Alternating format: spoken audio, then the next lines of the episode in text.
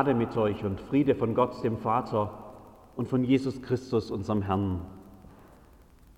Liebe Schwestern und Brüder in Jesus Christus, Tage wie dieser bringen uns in eine unangenehme Situation. Sie erinnern uns an schmerzhafte Momente in unserem Leben zurück. Liebe Menschen sind nicht mehr da und der Schmerz nagt an unserer Seele. Kaum verkrustete Wunden kommen wieder zum Vorschein. Es dauert lange, wirklich lange, um richtig Abschied zu nehmen.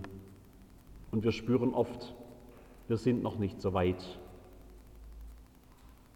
Tage wie dieser werden noch unangenehmer, weil sie uns zu alledem noch vor Augen halten, was wir so gerne vergessen würden, dass auch unser Leben nicht unendlich dauert, dass auch unsere Tage begrenzt sind und der Tod ein notwendiger Teil dessen, was wir erleben. Das möchten wir eigentlich gar nicht hören.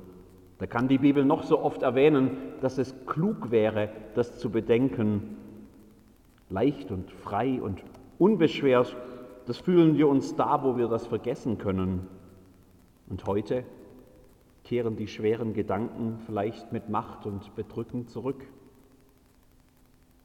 Aber vielleicht könnte das ja auch ganz anders sein, gerade heute. Wir müssen uns vormalen lassen und ins Herz bilden, schreibt Martin Luther. Wenn man uns unter die Erde scharrt, dass es nicht heißen muss, gestorben und verdorben, sondern gesät und gepflanzt. Und dass wir aufgehen und wachsen sollen in einem neuen und unvergänglichen und ungebrechlichen Leben und Wesen. Wir müssen eine neue Rede und Sprache lernen, von Tod und Grab zu reden. Wenn wir sterben, dass es nicht gestorben heißt, sondern auf den zukünftigen Sommer gesät. Und dass der Kirchhof nicht ein Totenhaufe heißt, sondern ein Acker voll Körnlein, nämlich Gottes Körnlein, die jetzt sollen wieder hervorgrünen und wachsen, schöner als ein Mensch begreifen kann. Es geht nicht um eine menschliche, irdische Sprache, sondern eine göttliche und himmlische. Gedanken von Martin Luther zu dem Text aus dem ersten Korintherbrief, den wir gerade eben gelesen haben. Keine grauen Gedanken voller schwarzer Wolken und dumpfem Schmerz. Wenn ich Ihnen eine Farbe geben müsste, dann würde ich grün nehmen, Hoffnungsgrün. So wie das kleine Helmchen, das irgendwann seine Spitze aus dem braunen Ackerboden reckt und wächst und größer wird und schließlich Blüte trägt und Frucht wenn die Saat des Lebens aufgeht. Gesät hat kein geringerer als Gott selbst in seinem Sohn Jesus Christus. Sein Leben war die Saat, um uns neues Leben wachsen zu lassen. Sein Tod für uns, das wird der unsere. Dieses Versprechen hören wir in der Taufe schon. Und weil er den Tod überwunden hat, blüht auch uns eine hoffnungsvolle Zukunft, auch über den Tod hinaus hoffnungsgrün, weil das nicht nur für uns gilt, sondern auch für die Verstorbenen, derer wir heute gedenken, zünden wir nachher an der Osterkerze, an dem Zeichen seiner Auferstehung, ein Licht für sie an. Schon ist es nicht mehr so dunkel. Eine Kerze, Licht, Zeichen des kommenden Morgens und der Hoffnung.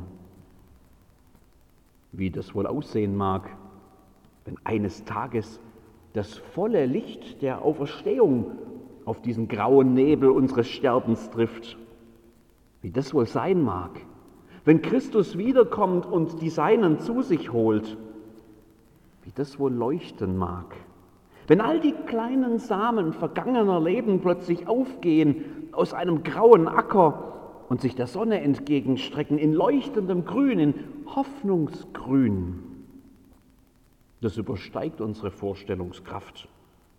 Wir können das heute überhaupt nur in Bildern andeutungsweise beschreiben und wir wissen doch, alle diese Bilder greifen zu kurz. Sie können die Herrlichkeit dessen, was kommt, gar nicht fassen und doch sind sie uns heute schon Trost wenn unsere bunten Farben in das triste Grau unserer Trauer hineinleuchten.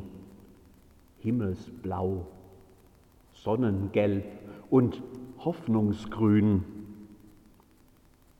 Aus dem Buch der Offenbarung, dieser großartigen Vision, die Gott einem Seher namens Johannes gab, aus den letzten Seiten der Bibel, und das passt ja vielleicht auch ganz gut zu diesem letzten Sonntag des Kirchenjahres, da kommen die Bilder, die uns heute mit hineinnehmen sollen in diese bunte, hoffnungsvolle Zukunft.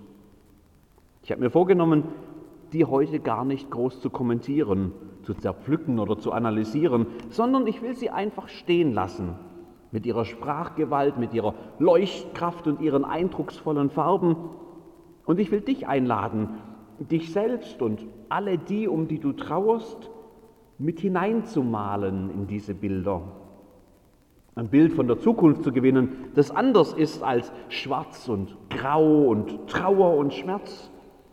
Dich selbst und die, die du verloren zu haben scheinst, darin zu sehen, vielleicht in Hoffnungsgrün.